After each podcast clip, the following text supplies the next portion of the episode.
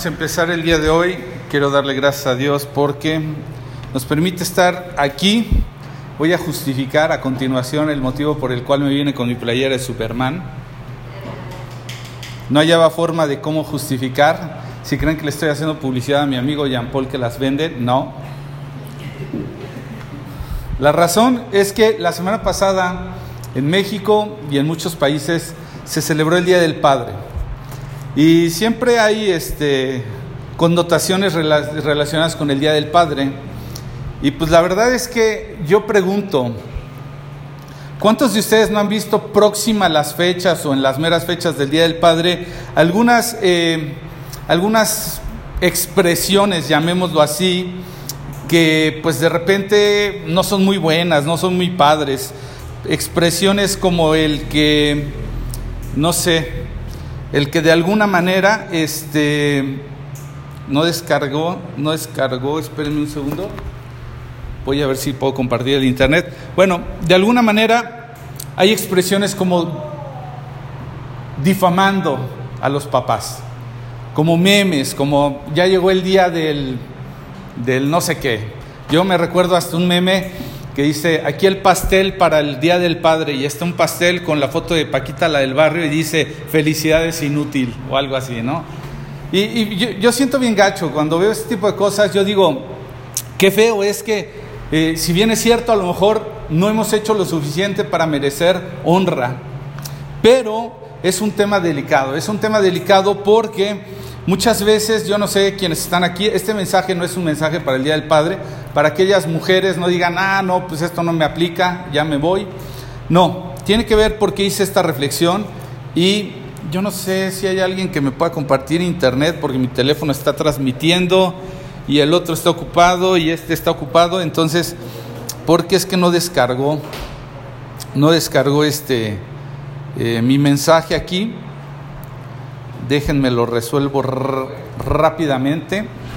Necesitará la contraseña y buscar ahí cuál. Y ya que tengas, me dices, pero te decía, desafortunadamente hay muy malas expresiones próximas al Día del Padre o el Día del Padre, y no así, y no me estoy defendiendo, el Día de la Madre. El Día de la Madre, ahí sí, no, uh, cuidado, que ni se diga nada, ¿no? Te quedas sin comer ese día. Pero lo que sí es un hecho es que es bien, bien feo saber. Yo no sé, algunos de los que están aquí que son padres han vivido la presión que representa ser un padre. Ese es un papel, es una responsabilidad que muchas veces no sabemos cómo afrontar. Casi, casi que sientes el peso. Ahí te va la justificación de la razón por qué me puse esta playera. Casi que sientes que tienes que ser un super papá, porque si no, no estás sirviendo de nada. Te sientes el peso de traer una playera de Superman. Imagínate lo que representa. Yo recuerdo ahí una, esto no te va a parecer muy bíblico, ni mucho menos, a lo mejor no te va a parecer muy espiritual, pero yo recuerdo en una película de Spider-Man, uno de esos superhéroes que decían que con un poder venía una gran responsabilidad. Y pareciera ese peso de que te pusieran una playera y que dijeras, oh, ahora resulta que tengo que ser un super papá y perfecto porque si no me llevan mi pastel de Paquita, la del barrio, el próximo año. Y no tiene que ser así. ¿Ya? Ahora sí, vamos a ver si descarga mi mensaje. Te quería rellenar con un poquito de paja. No, no es cierto. Tiene que ver con esto este, que te menciono porque... A ver, aquí debe estar. Aquí está. Ahora sí, nada más déjame lo descargo y ahora sí te digo que ya, ya puedes quitar el internet si quieres. ¿eh? Entonces te decía esto, pero merecido o no, este, este, esta lluvia de memes y demás, merecías o no, eh, yo te puedo decir una cosa, el hecho es que el que la persona, el padre, no haya ejercido una paternidad que merezca honra, eso no nos da el derecho, ¿sí? Como hijos, de poder honrar o no honrar. Es más, como siempre lo digo, hacemos lo que hacemos, no solamente para este tema, sino en todo en general, hacemos lo que hacemos por quién es Cristo en nosotros, no por cómo son los otros con nosotros. ¿De acuerdo? Entonces Dios nos ha llamado a honrar a nuestro Padre y a nuestra Madre, lo merezcan o no. En Éxodo capítulo 20, una de las dos menciones donde están los famosos diez mandamientos, En Éxodo capítulo 20, en el versículo 12 menciona lo que sería el quinto mandamiento y lo dice de esta forma, dice, honra a tu padre y a tu madre si se portan bien, si son buenos padres. No, no dice así, si tú no estás leyendo tu Biblia, te lo corrijo, dice, honra a tu padre y a tu madre, entonces tendrás una vida larga y plena en la tierra que el Señor tu Dios te da. ¿De acuerdo? Entonces para Dios este tema de honrar es importante. De hecho, en el Evangelio de Juan, el Señor Jesucristo está teniendo un diálogo bien íntimo, bien profundo con el Padre. Y no he empezado, no me empieces a contar mis minutos porque vas a ver que hoy, el día de hoy sí está largo, hasta vas a hacer hambre para lo que vamos a tener. Pero nada, te voy a mencionar. Juan capítulo 17, uno dice, después de decir todas estas cosas, Jesús miró al cielo y dijo, Él estaba próximo a ir a la cruz está teniendo una oración con el Padre, un momento de intimidad, y dice que después de decir algunas cosas, miró al cielo y dijo, Padre, ha llegado la hora, glorifica a tu Hijo para que Él a su vez te dé gloria a ti. Glorifica a tu Hijo para que Él a su vez te dé la gloria a ti. Pero esto no solamente fue entre el Padre y Jesús. Vas a ver que tiene que ver contigo y conmigo esto de darle la gloria, en este caso a nuestro Padre Celestial. Más adelante el mismo capítulo de Juan, capítulo 17, versículo 22, dice, les he dado la gloria que tú me diste. ¿A quiénes? A nosotros, a los que creímos en Él.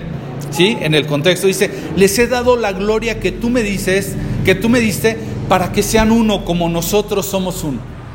Es decir, esto de la gloria no nada más es el Padre compartiéndole su gloria al Hijo, en este caso a Jesús, sino Jesús dándola, dándola a nosotros. ¿Para qué? Para que nosotros podamos ser uno con Él. ¿Y qué vamos a hacer tú y yo con esa gloria? ¿O qué significa esto de dar gloria? Es darle honor, mérito. En otras palabras, que valga la pena lo que Dios ha hecho, lo que Jesús ha hecho, lo que tú y yo haremos. Y el día de hoy quiero compartir contigo una palabra que creo de parte de Dios nos va a poner en ese tipo de hijos que glorifican a su Padre Celestial y a su Padre terrenal y a su Padre espiritual y a cualquier tipo de paternidad que puedas reconocer, ¿de acuerdo? Pero esto no es, insisto, exclusivo para los que son papás, para los que tienen papás, ni mucho menos. La vida de un hombre que vamos a ver el día de hoy nos va a poder modelar una de las formas que Dios ha provisto en su palabra para ver cómo darle gloria a Dios con nuestra vida. ¿De acuerdo? Eh, te decía que necesitaba internet y ya no me acuerdo para qué, pero bueno, primera de Pedro, primera de Pedro, y ya no me acuerdo el texto por todo esto del cambio de los celulares, pero habla de una cosa, habla de que a nuestra fe debemos de añadir virtud. Déjame ver si lo encuentro rápido porque se me perdió de vista, no lo traen en mis notas. Pero donde voy con esto es que la única forma de darle gloria a Dios es a través de Jesucristo. Tú y yo no podemos, lo hemos estado estudiando el día de hoy, lo vimos en el estudio, es tú y yo por nuestra naturaleza no queremos hacer la voluntad de Dios, mucho menos glorificarle. Solamente es Dios que a través de Jesucristo puede recibir la gloria por eso es que el Padre se la dio al Hijo y el Hijo nos la da a nosotros para que seamos uno con Él. Es decir, Jesús nos ha dado de su Espíritu para que hagamos su voluntad. Él va a poner el querer como el hacer. Esto en primera de Pedro, me parece que es primera. Ah, segunda, en el 3.5. Ah, 1.5. Segunda de Pedro 1.5. Ya lo he predicado en otros momentos, pero no voy a no voy a tratarlo ahora, dice, en vista de todo esto, esfuércense al máximo por responder a las promesas de Dios, complementando su fe con una abundante provisión de excelencia moral. No me gusta la traducción, estoy leyendo una traducción nueva, traducción viviente, pero en otras versiones, Reina Valera dice que agregamos a esa fe virtud. Virtud. Esta virtud proviene de Dios, de otra forma no haríamos la voluntad de Dios. ¿Y cómo vamos a agregar a nuestra fe virtud? Pues a través de obedeceros, de sujetarnos al Espíritu de Cristo que nos lleva a hacer la voluntad de Dios. ¿A dónde voy con todo esto? Si tienes una Biblia, busca Lucas capítulo 7 del 1 al 10, vamos a leer. Es más, te diría, voy a hacer un examen. Casi que el que saque 11 en este examen va a poder participar de lo que hemos preparado hoy. Así es que pónganse listos, necesitas sacar 11 en el examen. Si no, hoy no te tocan taquitos. Voy a tratar de hacerlo rápido para que no te dé tanta hambre, porque si no se van a acabar más rápido. Pero Lucas capítulo 10, perdón, 7 del 1 al 10. Si tú tienes una Biblia y toma nota, ten una Biblia y ten una libreta y toma nota.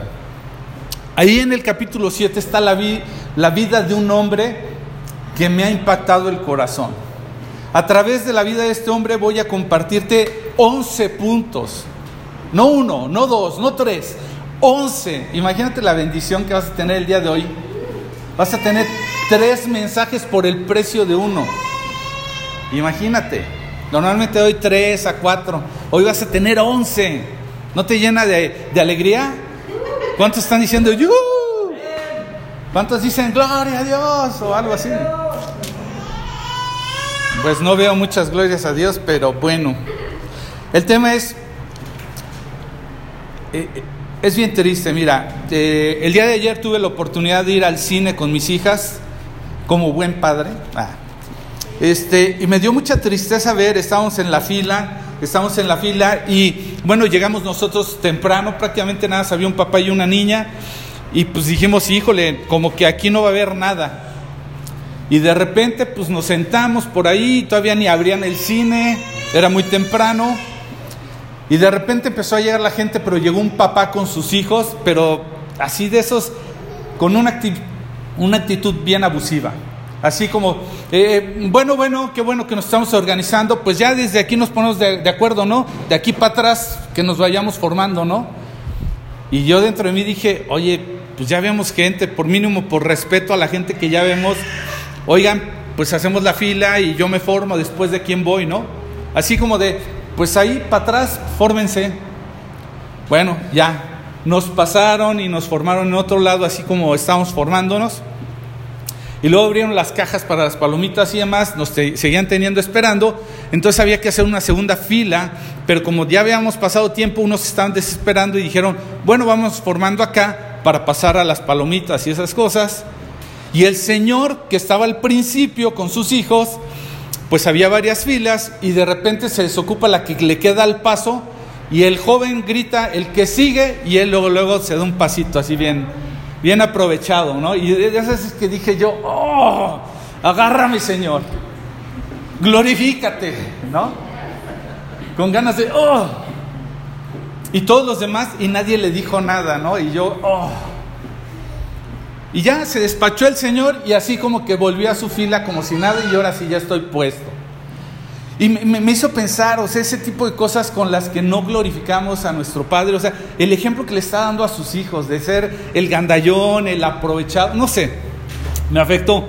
Pero todo esto me lleva a pensar en cómo podemos glorificar a Dios, no solamente como padres, como hijos de Dios. Y quiero que tomes nota. Ahora sí voy a entrar en materia. Quiero aclarar una cosa. Hay varias cosas que quisiera que observáramos hoy, que creo que Dios ha dejado en su palabra, pero unas no son tan claras. O sea, es decir, la Biblia no lo dice tal cual.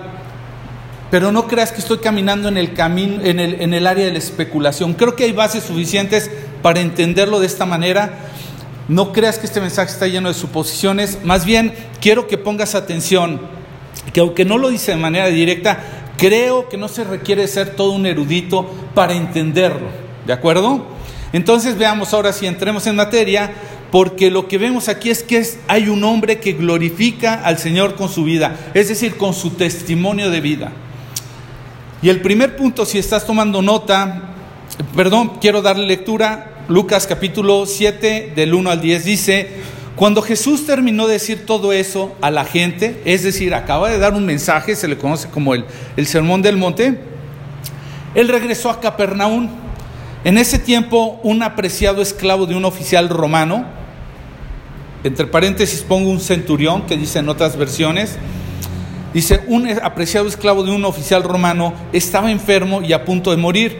Cuando el oficial oyó hablar de Jesús, envió a unos respetados ancianos judíos a pedirle que fuera a sanar al esclavo. De todo corazón le suplicaron a Jesús que ayudara al hombre. Le dijeron, si alguien merece tu ayuda es él, pues ama al pueblo judío y hasta construyó una sinagoga para nosotros. Entonces Jesús fue con ellos pero justo antes de que llegaran a la casa, el oficial envió a unos amigos a decirle, Señor, no te molestes en venir a mi casa porque no soy digno de tanto honor. Dice, ni siquiera soy digno de ir a tu encuentro, tan solo pronuncia la palabra desde donde estás y mi siervo se sanará. Lo, lo sé porque estoy bajo autoridad de mis oficiales superiores y tengo autoridad sobre mis soldados. Solo tengo que decir, vayan y ellos van, o vengan y ellos vienen. Y si les digo a mis esclavos, hagan esto, lo hacen. Al oírlo, Jesús quedó asombrado, se dirigió a la multitud que lo seguía y dijo, les digo, no he visto una fe como esta en todo Israel. Cuando los amigos del oficial regresaron a la casa, encontraron al esclavo completamente sano. Esta es la historia. Voy a ir desglosándola porque hay cosas bien, bien, bien interesantes de la vida de este hombre que glorifica al Señor con su vida, con su testimonio. Notaste una cosa, el Señor Jesús está diciendo, no he visto una fe. Este hombre tenía una fe que había agregado virtudes a su caminar.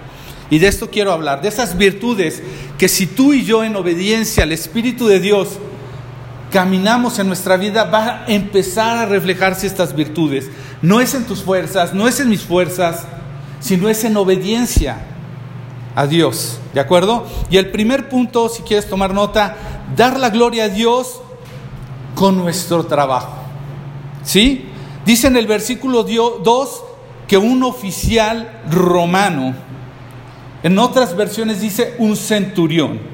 Y sabes una cosa, un centurión era un hombre que estaba a cargo, algunas versiones traen ahí unos números medio raros, pero a mí simplemente por definición sencilla, centurión viene de centauro o de, no sé, de céntimo, o de, no sé, pero me suena 100, fue la definición más sencilla que encontré.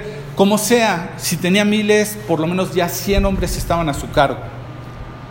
Era un oficial romano que tenía 100 hombres a su cargo. Y ese hombre no llegó por parentescos, no llegó por palancas en el gobierno, no llegó, llegó por esfuerzo y mérito propio. Él entró y seguramente se reclutó como un soldadito cualquiera, un soldadito raso, y acabó siendo un centurión. ¿Imaginas eso? Este hombre tuvo que ser dedicado y poner empeño para poder ser reconocido en su trabajo. Y no necesitamos de ser el tipo de personas que sean conocidos en nuestro trabajo por ninguna otra cosa que no sea por sobresalir en el trabajo. Tristemente tengo que decirlo, ¿sí? No estamos llevando los principios de Dios a nuestro trabajo y glorificándolo con nuestro trabajo. De tal forma que queremos darnos a notar porque somos los que ponemos eh, alabanzas en nuestra computadora. Por los, que ponemos un protector de pantalla con el Salmo, eh, con el Salmo 23. Porque somos de los que decimos, este, eh, no sé, a la hora que nos enteramos de un problema, vamos a orar por ello, aunque no oremos por ello. Tenemos que sobresalir con nuestro trabajo para alcanzar reconocimiento y posiciones importantes en el reino. Hay muchos ejemplos, ¿sí? Y ahorita de manera rápida me voy a ir a través de estos 11 puntos porque eh, tenemos, me, me encanta la idea de pensar que el día de mañana la gente diga, wow, no sé qué son estos, pero te lo digo con toda honestidad y no van a gloria. Un día mi jefe me dijo, yo no sé qué sean ni, en qué crean, pero quiero que contrates apuros de estos. Algún día yo le dije, eh, si quieres que yo sea responsable por mi área, me debes dar la libertad de contratar a la gente que yo considere. Quizás no voy a encontrar a los mejores en ciertas habilidades o conocimientos, pero yo busco en ellos algo y voy a empujar. Y la gente que ha trabajado conmigo sabe que antes que dar un buen resultado me preocupa dar un buen testimonio. Que la gente diga, yo no sé qué son, que la gente ni siquiera se pregunte si somos cristianos o no, simplemente note algo diferente. Les prohíbo de alguna forma que nos digamos como tal hermanos o una cosa así. Que realmente la gente nos note por nuestra manera de sobresalir en el trabajo. Y Lucas 6, en el versículo 5 al 9 dice, esclavos, obedezcan a sus amos terrenales con profundo respeto y temor, sírvanlos con sinceridad tal como si sirvieran a Cristo, traten de agradarlos todo el tiempo, no solo cuando ellos los observan. Como esclavos de Cristo hagan la voluntad de Dios con todo el corazón, trabajen con entusiasmo como si lo hicieran para el Señor y no para la gente. Recuerden que el Señor recompensará a cada uno de nosotros por el bien que hagamos, seamos esclavos o libres. Y ustedes, amos, traten a sus esclavos de la misma manera. No los amenacen, recuerden que ambos tienen el mismo amo en el cielo y Él no tiene favoritos. Sea que estés de jefe o no estés de jefe, tendrás que hacerlo para el Señor y que la gente tarde o temprano lo pueda constatar. Si no de otra forma, no estás glorificando a Dios con tu trabajo. Voy a seguir más adelante. Siguiente punto, el punto número dos. Espero que esta ya hayas tomado palomita. Acuérdate que necesitas once. Segunda, dar gloria a Dios es no ser engreído. ¿Sabes cómo es una persona engreída? ¿Qué significa una persona engreída? Una persona que muestra orgullo excesivo por las cualidades o los actos propios, es decir, por lo que ha logrado. Se cree mucho por lo que ha logrado o por, por las cualidades que él tiene. Y el centurión, ¿sabes una cosa? Era alguien importante por todo el poder que se le había conferido. Imagínate, formaba parte de uno de los imperios más grandes del momento. Y no solo eso, no bastaba con que fuera romano, era soldado romano y no solo cualquier soldado, era un centurión que estaba a cargo de por lo menos 100. ¿Imaginas el poder que tenía en su alcance? Tenía muchos privilegios, tenía muchas oportunidades, podía tener mucho a su disposición y no necesariamente necesitaba ponerse a disposición de otros. Era un hombre que tenía poder, tenía siervos. ¿Sabes? No cualquiera tenía siervo. Tenía autoridad. Tenía fuerza. Y sabes una cosa, vamos a ver más adelante que él no era ingreído. Sabiendo todo lo que tenía, no era ingreído, por el contrario, era una persona humilde. Y lo vas a ir descubriendo en su corazón. El tercer punto, espero que también tengas palomita. Porque lo hemos, lo hemos platicado en el estudio en semanas pasadas, hablamos de aquellos que andamos por la vida creyéndonos los lords o las ladies, es decir, los hijos de Dios que nos las merecemos todos. Esos que nos podrían encontrar en cualquier lado y decir, no sabes con quién te metes, soy un hijo de Dios. Que nos creemos poseedores de la herencia sin haberla recibido. Así andan los lords y las ladies por ahí. Pero algunos de nosotros andamos igual. Tercer punto, dar la gloria a Dios es no hacer acepción de personas. Fíjate bien lo que dice el versículo 2. Dice que un apreciado esclavo de un oficial romano, es decir, un apreciado esclavo de ese oficial romano estaba enfermo y a punto de morir.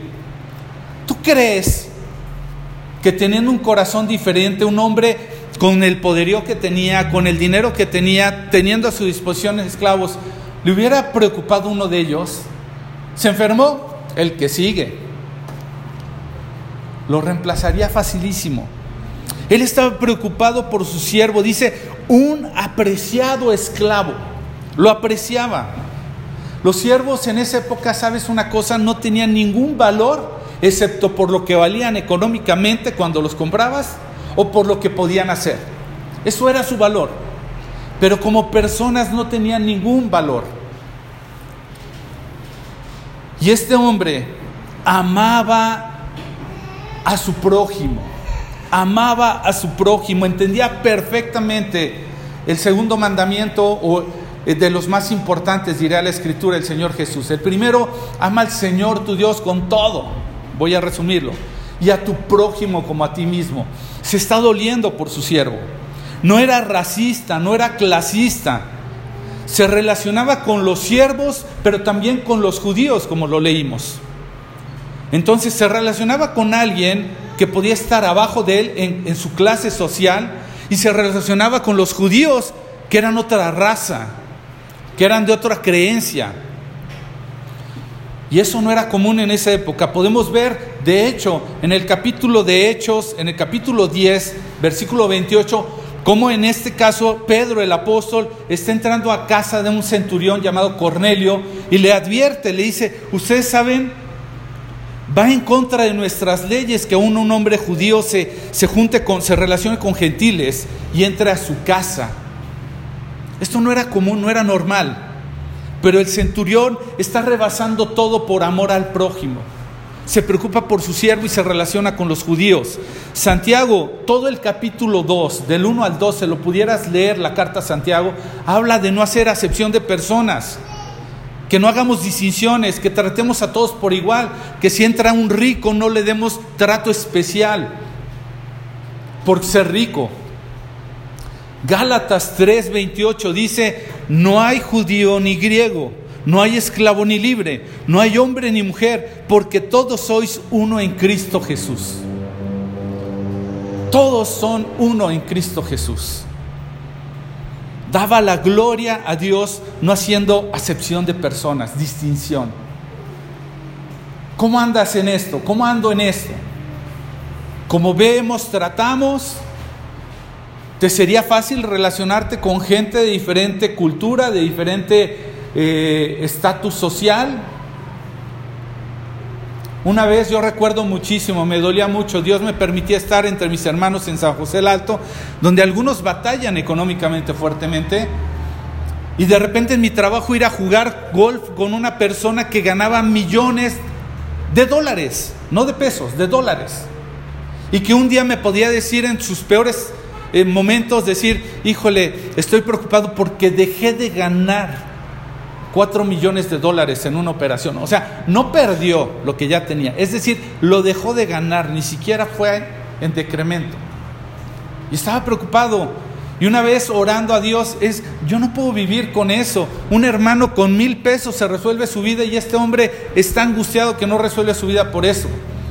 Y Dios me llevó en un viaje a Perú, eh, visitando la iglesia de Perú, a una iglesia que se llama Nueva Vida, por cierto, con un pastor precioso que se llama eh, Tomás, el hermano Tomás. Y este hombre había servido en la sierra de Perú, donde hay una necesidad increíble, y ahora tenía que pastorear una iglesia de las más prósperas en la ciudad de, de Lima, Perú. Y yo le decía, mi hermano, yo quiero un consejo, necesito un consejo de parte de Dios a través de tu vida. ¿Cómo se puede vivir con esa dualidad? Me cuesta mucho trabajo ir en mi trabajo a este tipo de encuentros y estar en este tipo de encuentros. Y, le dije, ¿cómo le haces? Y con lágrimas en los ojos me hacía referencia a un cuadro que tenía en su oficina diciendo, mi corazón está en este lugar, pero Dios me enseñó que esta gente también tiene necesidad de Cristo. Y yo me sentía eh, incompetente. Y Dios me habló y me dijo, y yo le decía, ¿cómo me voy a ganar un lugar en medio de esta gente? Es gente de negocios, con empresas exitosísimos, súper capaces en mil maneras. Y Dios me habló y me dijo, tienes que hacerte experto en lo único que ellos no son expertos, en el mensaje de Dios, porque ellos lo necesitan. Y yo dije, wow, gracias. Entendí que tenía un propósito. Y diría este Pablo, aprender a vivir en la escasez y aprender a vivir en la abundancia pero gozándose en esto, en Cristo. Si estás tomando nota, quiero que anotes el punto 4. Yo sé que ya llevas tres palomitas, pero este hombre nos enseña a dar la gloria a Dios porque escucha a Jesús. Versículo 3 dice, cuando el oficial oyó hablar de Jesús, cuando el oficial oyó hablar de Jesús. Y aquí se nos dice que este hombre oyó hablar de Jesús. No se nos dice si oyó mucho tiempo, si nada más oyó una vez y dijo, esta es mi oportunidad. No se nos menciona, no voy a especular en esto. ¿Sí? Lo que sí nos deja ver es que no solamente le bastó oír, sino eso lo llevó a buscarlo. Y darle la gloria a Dios es no solamente oír, sino buscarle. Hay mucha gente que viene el domingo y domingo tras domingo y por años han venido a oír de Jesús, pero no han hecho absolutamente algo para buscarlo, para seguirlo. Gente que puede jactarse de decir, yo no he faltado un solo domingo, me he echado todos los mensajes, pero buscar a Jesús requiere de acciones que van más allá de oírlo. Él oyó y no dudó en buscarle. Dijo, este Jesús tiene algo especial, lo tengo que buscar a como dé lugar.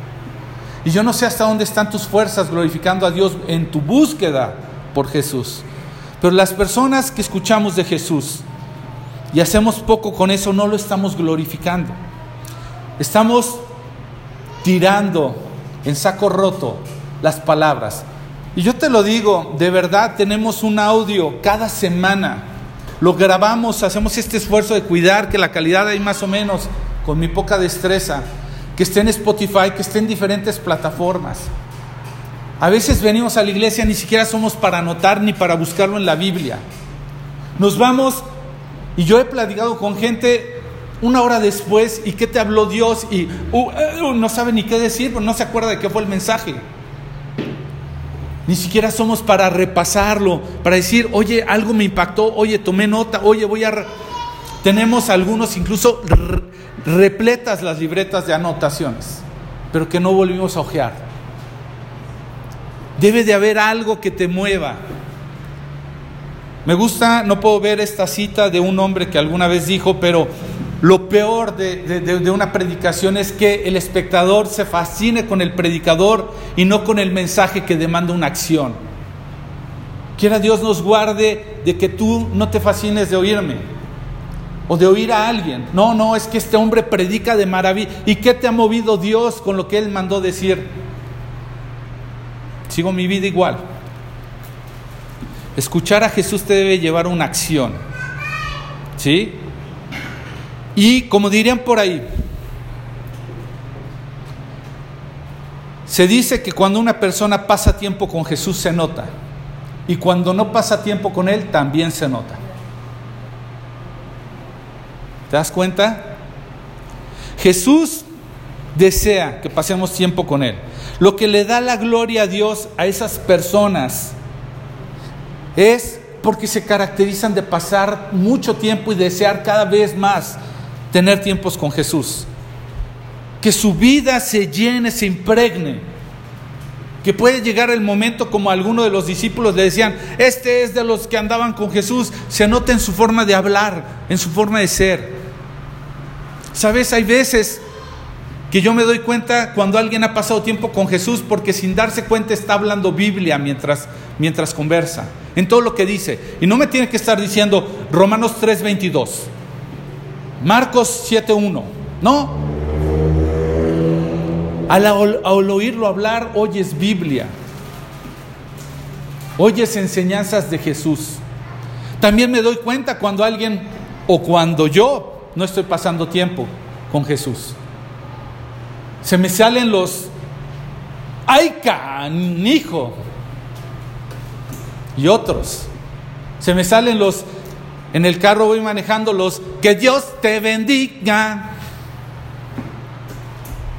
Yo no sé si lo has notado, pero valdría la pena que te revisaras qué estás reflejando. Si estás escuchando a Jesús. Punto número 5, ya llevas cuatro palomitas en este examen. Dar la gloria a Dios es ser respetado por personas respetables. ¿Sabes que lo peor que puedes ganarte es la admiración de los tontos? no sé qué me da ver esos retos tan tontos y ver gente que los ve y que no solamente los ve, sino los aplaude, casi casi que les llena de likes. El respeto de gente tonta no te sirve para nada en la vida. Lo que importa es que le des la gloria a Dios por cómo te respeta gente respetable. Y fíjate cómo lo dice el versículo 3 al final, dice, envió, este centurión envió a unos respetados ancianos a pedirle que fuera a sanar a su esclavo. Imagínate el nivel de influencia de este hombre, de este centurión, que contrario a todo lo que podían imaginar, unos judíos, pero además no cualquier judío, ancianos, es decir, gente de renombre. No creas que cuando oyes la palabra anciano en este contexto se está refiriendo a gente solamente eh, vieja de edad. Se refiere a gente sabia, a gente respetada dentro de la comunidad judía. Este hombre centurión tiene tal referencia delante de no solo cualquier judío, sino además ancianos judíos y además dice de los principales, dice otras versiones, que los envió. Y ellos fueron, ¿sabes? Esa gente fue. No les rogó, no les pagó. Ellos fueron. Nos damos cuenta del nivel de influencia personas respetables podrían atender la solicitud de este hombre. ¿Sabes una cosa? Eso se le llama favor de Dios. Favor de Dios no es otra cosa más que cuando una persona tiene puertas abiertas donde no hay oportunidad de tenerlas. ¿Por qué? Porque es Dios dando testimonio de su vida. Era una persona, te voy a recordar, romana. Además de romano, soldado. Es decir, del ejército opresor de los judíos en ese momento. No solamente cualquier soldado, además era jefe de soldados. Se les conocía quizás por déspotas, por autoritarios. Ajá. Y además de todo eso, no estaba enviando a cualquier judío, como ya te dije. Un testimonio como este de vida, de verdad no hay argumento que se levante en contra de la fe que procesa esa gente. Cuando la gente ve a gente respetable de esa manera, no hay credo, no hay religión, no hay raza, no hay argumento que se oponga a su testimonio de vida. El día que tú pidas que el favor de Dios se manifieste, las puertas se te van a abrir, todavía no vas a llegar al punto y ya se te abrieron. Si estás tomando nota, Punto número 6.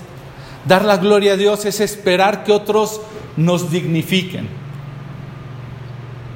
¿Sabes qué es ser digno? ¿Entendemos lo que significa ser digno? Yo sé que alguien se está riendo porque tenemos una anécdota familiar de alguien que dijo no soy digno. Se las voy a contar para no dejarlos ahí, pero ¿sabes qué es una persona digna? Es una persona merecedora. Es decir, que tiene los méritos. Y en una ocasión me tocó ir eh, a visitar la iglesia de una persona. Una tía nos había invitado, iba el papá de mi hermana y mi mamá, íbamos mi esposa y yo, y de repente el pastor se paró a querer hacer un anuncio llamando a una persona y dijo, ¿y ahora qué pasa el siervo de Dios? El gran hombre, el no sé qué, y, y bueno, unos, unos vitoreando al hombre y yo dentro de mí diciendo, ¡ay, qué incómodo esto! Ver cómo le están glorificando a ese hombre, o sea, ¿qué onda? Y en eso dijo el hombre, el pastor, dijo, que pase el hermano Miguel.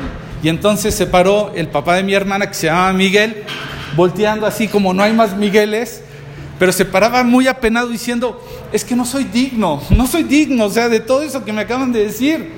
Y, se paró y el pastor dijo, no, no, usted no. Y dijo, sí, sí, yo sé que no era digno. Y se sentó, bien apenado. El tema fue que mi tía le comenta al pastor que yo era pastor. Y mi tía, pues con todo el corazón de tía, le dijo que era casi un gran siervo de Dios, que había hecho lo que ninguno de los este, personajes de la Biblia casi casi. Y entonces el hombre me quiso dar una presentación gloriosa y cuando este hombre se paró, él asumió que si el esposo de mi mamá se llamaba Miguel, pues yo como su hijo me llamaría Miguel también. Entonces cuando dijo el hermano Miguel y él se paró, dijo, no, no, usted no, Miguel Junior. Y pues yo ni nadie volteábamos. Y yo diciendo, pues qué pesado este tipo que se llama Miguel Junior, que después de todo esto ni siquiera lo pasan al frente. Y él no se pasa, está esperando más realzarlo, ¿ok? Más aplausos, esperaba las luces, ¿ok? Y ya hasta que mi tía reaccionó, él dijo, no, no se llama Miguel, se llama Estuardo. Ah, bueno, Eduardo, dijo Eduardo. Y yo, que se pare ya el tal Miguel, Eduardo, como se llame. Y ya dijo, no, Estuardo, Estuardo. Y ahí ya no había para dónde hacerme. Y yo con toda la pena del mundo diciendo, No, como creen, yo no merezco esto, por supuesto tampoco soy digno. Bueno, dar la gloria a Dios es esperar que otros nos dignifiquen. Y no lo digo por el testimonio. Versículo 4 dice, de todo corazón le suplicaron a Jesús que ayudara al hombre. ¿Quiénes? Los respetados ancianos judíos. Iban en nombre del centurión y dice, de todo corazón le suplicaron a Jesús que ayudara al hombre. Le dijeron, si alguien merece tu ayuda es él. Imagínate esto. Qué manera de rogar de los judíos por la vida de un centurión romano. Ellos poniéndolo a él enfrente de ellos mismos. No rogaban a, a Jesús por su derecho como judíos, como por ser el pueblo escogido por Dios, por ser respetuosos de la ley, por ser ejemplo. Ni siquiera era por ellos que rogaban. Lo pusieron por delante de ellos mismos, por encima de toda su religión y todos sus méritos. Lucas capítulo 14 nos regala una historia de parte del Señor Jesús que habla acerca de esto. Y nada más me voy a centrar en el versículo 10. Porque habla acerca de la humildad. Por eso te digo que Él glorificaba con humildad a Dios. Dice el capítulo 14, 10. Más bien, hablaba de una boda. No voy a ir por causa del tiempo, pero habla de una boda y dice, cuando llegues no tomes los primeros lugares ¿Por qué? Porque puede llegar alguien más importante y el, el de la fiesta te diga, oye, con permisito, este está reservado. A ver, pásele, este no es para Miguel, es para Miguel Junior. ¿Sí? No. Dice en el versículo 10 más adelante, más bien ocupe el lugar más humilde al final de la mesa. Entonces cuando el anfitrión te vea, vendrá y te dirá, amigo, tenemos un mejor lugar para ti. Entonces serás honrado delante de todos los demás invitados. ¿Te das cuenta? Estos hombres van y ruegan por el centurión y más adelante, ya lo leímos, te vas a dar cuenta que él dice, yo no soy digno ni que vengas a mi casa, ni que vengas a mi vida. ¿Te das cuenta de lo importante de dejar que otros te dignifiquen? Que en otras palabras sean otros quien tengan que dar testimonio de tu vida. Séptimo punto, me faltan cuatro. A ver cómo vamos en el tiempo. Ahí vamos más o menos. Dar la gloria a Dios es amar a su prójimo, como ya lo vimos. Este hombre, centurión, en el versículo 2 dice que un apreciado esclavo era el que estaba enfermo. Y el versículo 5 Está diciendo, pues ama al pueblo judío. Como te dije, no era racista, no era clasista. Él veía a todos por igual. Ya hemos leído lo de Gálatas, te lo leí en el punto número 2. ¿Sí? Gálatas 3:28. No hay judío, no hay griego, no hay esclavo, no hay libre, no hay hombre, no hay mujer. Todos sois uno en Cristo Jesús. ¿Quién es mi prójimo? Diría un fariseo. ¿Quién es mi prójimo? Queriéndose justificar. ¿De acuerdo? Este hombre comprendía bien que el prójimo no tiene etiquetas. ¿Te das cuenta? Ahora se manifiesta que no solo comprende esto, sino que además en verdad lo vive, lo ama. Y no es algo que él dice, es algo que otros notan. Otros son los que dan testimonio de este amor. Dice, dice en el versículo 5, te lo voy a leer nuevamente, dice, em, bueno, desde el 4 dice, de todo corazón le suplicaron a Jesús que ayudara al hombre. Le dijeron, si alguien merece tu ayuda es Él, pues ama al pueblo judío, ama al pueblo judío. Él no anda diciendo por la vida, yo los amo judíos. Otros dan fe de que les ama.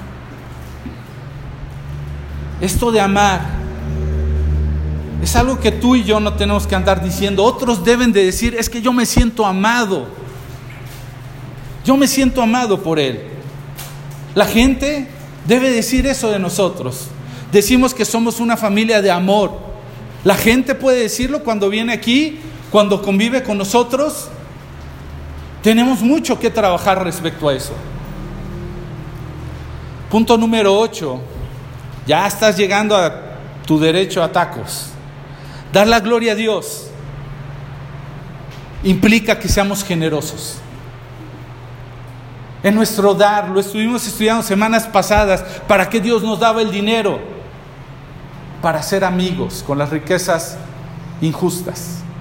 Aún los que tienen riquezas injustas usan su dinero para eso. ¿Cuánto más ustedes? Dice el Señor. Dar la gloria de Dios implica ser generosos. El versículo 5 dice, hasta, nos, hasta construyó una sinagoga para nosotros. Imagínate el centurión, qué necesidad, qué beneficio podía tener en ello. Obvio, podía ser un creyente del Señor Jesús ya. Pero él sabía que tenía que amar a los judíos. Bueno, no tenía, él quería amar a los judíos, amaba a los judíos, aun cuando estaba del otro bando. Y les construye una sinagoga. ¿Te puedes imaginar eso? No llegó con su diezmo descontándole los impuestos y todo. Y diciendo, bueno, o dijo, ay no, este, Señor, tú no necesitas, mira, yo necesito antes que tú. Agarró y dijo, ¿qué se necesita? Una sinagoga, una sinagoga. No dice si nada más aportó el dinero el texto. Tampoco dice si se puso a trabajar en ello, que no lo dudaría dispuso de lo que Dios le había dado, es generoso. Primera carta a Timoteo, capítulo 6, versículo 17 al 19. Dice, enséñale a los ricos de este mundo que no sean orgullosos ni que confíen en su dinero, el cual es tan inestable. Deberían de depositar su confianza en Dios, quien nos da en abundancia todo lo que necesitamos para que lo disfrutemos. ¿Te das cuenta? Dios desea que disfrutemos el dinero, pero que no nos hagamos esclavos o ídolos de ese dinero. Dice el 18, diles que usen su dinero para hacer el bien. Deberían de ser ricos en buenas acciones, generosos con los que pasan necesidad y, y estar siempre dispuestos a compartir con otros. De esa manera, al hacer esto, acumularán su tesoro con un buen fundamento para el futuro a fin de poder experimentar lo que es la vida verdadera. Esa es la vida verdadera. No es que acumules, no es que tengas muchas cosas, es que aprendas a construir tesoros para una vida verdadera que será con Él. Mientras tanto, usemos el dinero para los fines que Dios lo ha dado. Proverbios capítulo 11, versículo 24 dice, da con generosidad y serás más rico. ¿Cómo es eso? En el libro de los Hechos dice que el Señor Jesús enseñó, más bienaventurado es dar que recibir. ¿De qué lado te gustaría estar? Hay gente que nada más le gusta estar del lado donde recibe, recibe, recibe. Y hasta se cansa, hasta se aburre.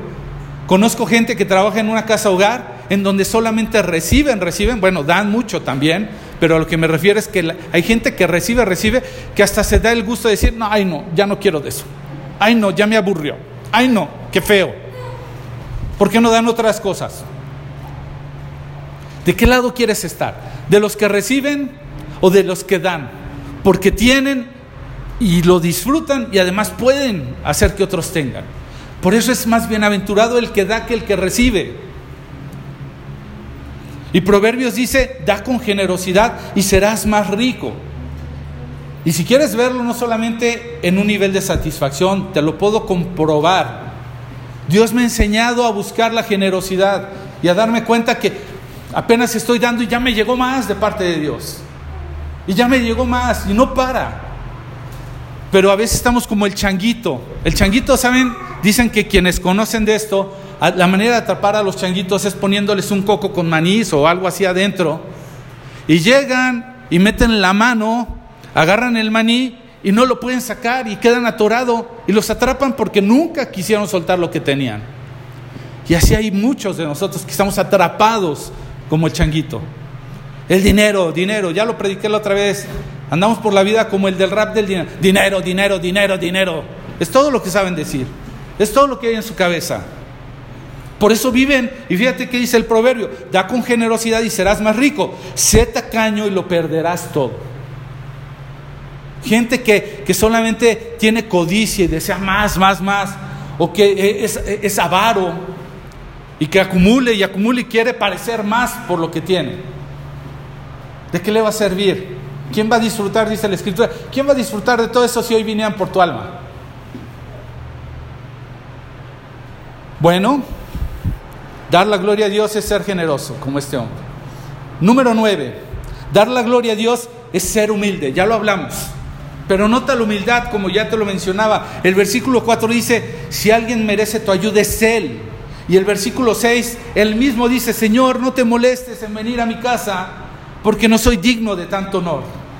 Ni siquiera soy digno de ir a tu encuentro. Qué humildad. Siendo un hombre que pudo haber sido temido, no lo es. Los mismos judíos son los que dicen, Él es merecedor, es digno. Pero Él mismo dice, no soy digno. Romanos 12.3 nos enseña al respecto. La carta Romanos 12.3 dice, basado en el privilegio y en la autoridad que Dios me ha dado, le advierto a cada uno de ustedes lo siguiente, ninguno se crea mejor de lo que realmente es. Sean realistas al evaluarse ustedes mismos, háganlo según la medida de fe que Dios les ha dado. ¿Qué tiene, la ¿Qué tiene que ver la fe con esto de creerse más o menos? una de las doctrinas que hablamos el día de hoy. Arrepentimiento de obras muertas te lleva a reconocer que no es en tu voluntad ni en tus fuerzas, que tú no puedes hacer nada, no puedes ni con tu propia vida, mucho menos con lo demás. Y fe en Dios te lleva a depender completamente de Dios, a obedecerlo. Y es eso. Dice, háganlo según la medida de fe. ¿Te crees mucho? Dale, a ver qué tanto puedes lograr. ¿Crees que no puedes? Si necesitas la ayuda de Dios, pégale y vas a ver lo que vas a alcanzar a lograr. Hay gente que ha dado patadas y ha caminado por la vida peleando por la vida solas y no ha logrado nada. Hay gente que nos hemos rendido a Cristo y hemos logrado hasta lo que jamás imaginamos. Jamás. He tenido conversaciones con mi esposa recientemente y digo, jamás me vi que hubiera estado en X lugar o haciendo tal o cual cosa, o teniendo, o participando de esto, o disfrutando de esto otro. Dios lo hizo posible, en mis fuerzas nunca lo hubiera logrado. Humildad, Santiago capítulo 4 versículo 6 dice, Él da gracia con generosidad. Como dicen las escrituras, Dios se opone a los orgullosos, pero da gracia a los humildes. Ahí está el favor de Dios. El favor de Dios tiene que ver con la humildad y Dios la conoce. Él te va a estorbar y va a decir, pégale chavo, pégale hasta que te canses. Pero cuando uno viene con humildad, se rinde y dice, yo no puedo, Señor. Solo si tú quieres es posible. Y entonces viene el favor de Dios. Las puertas se abren, las que ni buscaste, las que ni sabías que existían y las que no podrías hablar nunca. Él da gracia a los humildes, se resiste a los orgullosos. Nadie quiere, ni aún cualquier padre terrenal quiere darle a su hijo cuando está así voluntarioso. No, no, no, ¿sabes qué? A mí así no. Punto número 10. Dar gloria a Dios es reconocer la autoridad de Jesús. La autoridad de Jesús. El punto más importante, donde converge todo, es la autoridad de Jesús. Versículo 8 dice, lo sé. Es más, voy a leer un poquito el contexto. Está diciéndole que le rogaron, él no se sintió digno y incluso dijo, ni siquiera soy digno de ir a tu encuentro. Tan solo pronuncia la palabra desde donde estás y mi siervo sanará. Lo sé porque estoy bajo la autoridad de mis oficiales superiores y tengo la autoridad de mis soldados. Solo tengo que decir, vayan y ellos van, vengan y ellos vienen. Y les digo a mis esclavos, hagan esto y lo hacen. Él sabía de autoridad, pero por eso fue a Jesús, porque sabía que él tenía la autoridad suficiente para lograrlo. ¿A dónde vamos por la vida cuando andamos sin reconocer la autoridad de Dios? En nuestras propias fuerzas, en obras muertas, como necios. Él reconoce la autoridad de Jesús. A eso lo llevaba al final del día, a saber que se tenía que acercar al único que tenía toda la autoridad. Mateo 28 dice, antes de irse, les dijo a sus discípulos Jesús, toda autoridad me ha sido dada en el cielo y en la tierra, en el cielo y en la tierra. Por tanto, vayan y hagan discípulos. Hablamos de esto, de la doctrina de la imposición de manos en el estudio. Vamos imponiendo las manos en el nombre de aquel que tiene toda la autoridad. Vamos sin ligereza porque reconocemos quién es el que está dando esa autoridad. Vamos no como juniors o como ladies o lords, vamos con temor de quién representamos por la vida, porque reconocemos quién tiene la autoridad. No importa cuál sea mi lugar en esta tierra, estoy sometido al señorío de Cristo o no estoy sometido al señorío de Cristo. Y como pilón, punto número 10, dar la gloria a Dios. Este es un bonus, un extra. Si sacaste 10, mira el extra que te va a dar de redituar. Dar la gloria a Dios es atraer a tus amigos por tu testimonio. Tus amigos van a ser atraídos a este testimonio. Date cuenta, el versículo 6 está diciendo que el oficial envió a unos amigos a Jesús. La gente que tiene una autoridad sobre sus amigos por su testimonio de vida, los envía a Jesús. Él sabe que lo mejor que puede pasar es que los amigos vayan a Jesús. El versículo 10 termina diciendo, cuando los amigos del oficial regresaron a la casa, encontraron al esclavo completamente sano. ¿Tú crees que les quedó duda de quién sanó al siervo, a sus amigos del centurión? Ellos fueron a rogarle que lo sanara, vieron que dio la palabra y regresan y ya está sano. ¿Les quedó duda del testimonio de quién hizo la obra? Uno da la gloria a Dios cuando uno dirige a sus amigos para que conozcan quién es Jesús y su poder. Este hombre tenía siervos, tenía conocidos como los judíos y tenía amigos. ¿No te gustaría ser este tipo de amigo? Que la gente viera estos 10 puntos y diga, yo necesito un amigo de este tipo. ¿Tienes amigos de este tipo? Que saquen uno, dos, diez puntos. ¿A poco no es inspirador ver a una persona de este tipo? ¿No te gustaría ser este tipo de persona que glorifica a Dios? Tenemos que ser ese tipo de persona que atrae a otros hacia Cristo.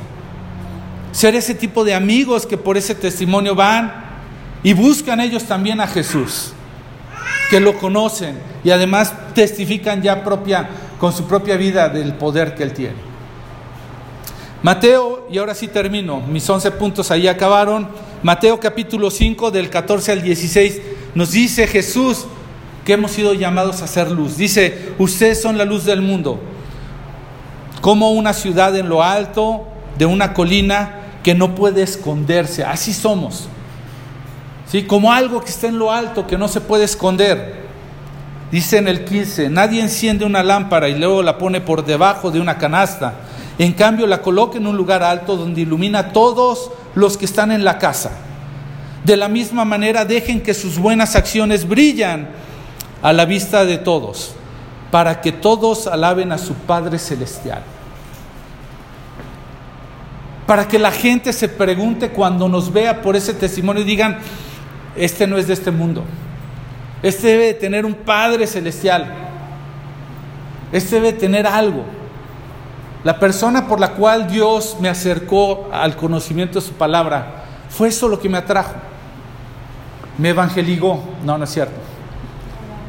Fue una persona que por su testimonio de vida yo decía, esta persona no es de este mundo, no puede ser, no existe. Y yo quise conocer a Dios. Hagamos brillar nuestras acciones. ¿Sí? No estamos aquí para que la gente se maraville de nosotros, sino se maraville de quién es nuestro Padre. Entonces, si hoy alguien, alguien fuera a la calle donde vivimos, a nuestro trabajo, a nuestra escuela, etcétera.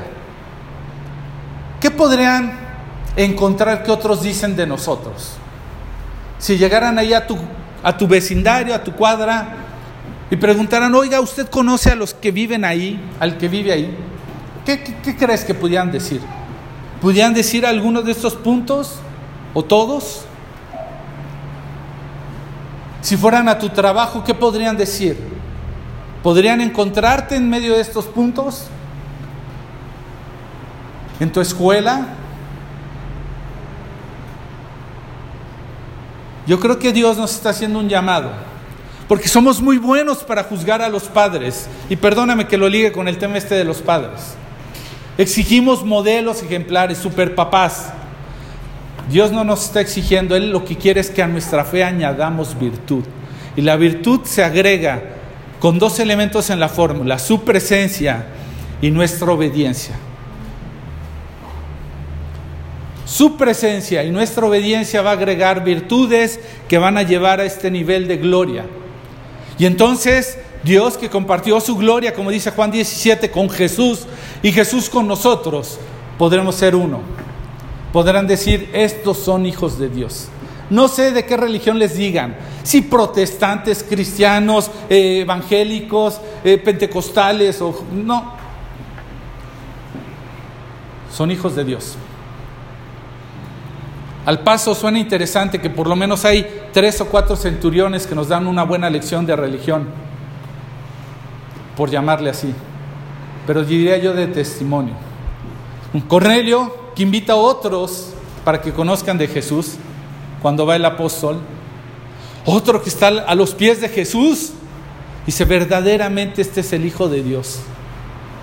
Este centurión, etcétera. Pero bueno, Vamos a terminar ahí. Aquellos que nos siguen, perdón, tenemos unos taquitos. Vamos a premiar a los que sacaron 11 el día de hoy. Y vamos a pedirle a Dios que nos ayude, de verdad. Solamente por Él es que podemos dar este tipo de testimonio. Y no solamente nos verán como, como buenos padres, como buenas madres, como buenos, pero sobre todo como buenos hijos de Dios. Estas son las grandes ligas. Dios, dame, dame un corazón como ese centurión.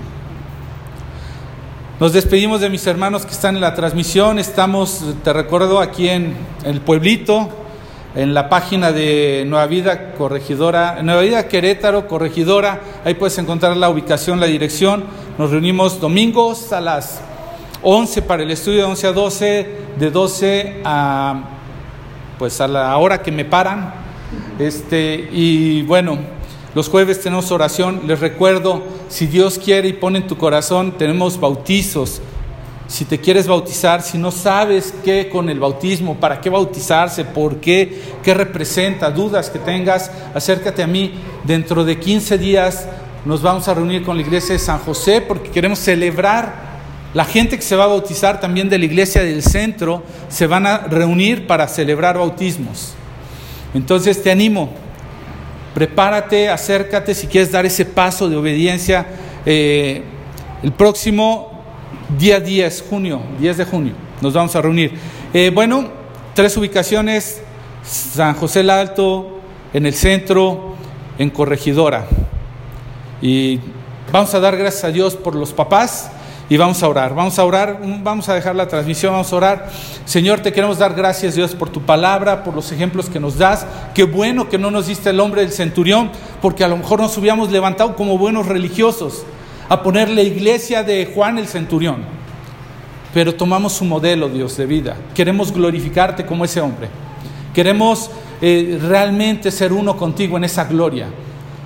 Padre, transfórmanos, trabaja en nosotros, permite que nosotros seamos sensibles a oír tu voz y obedecerla. Solos no podemos, Señor.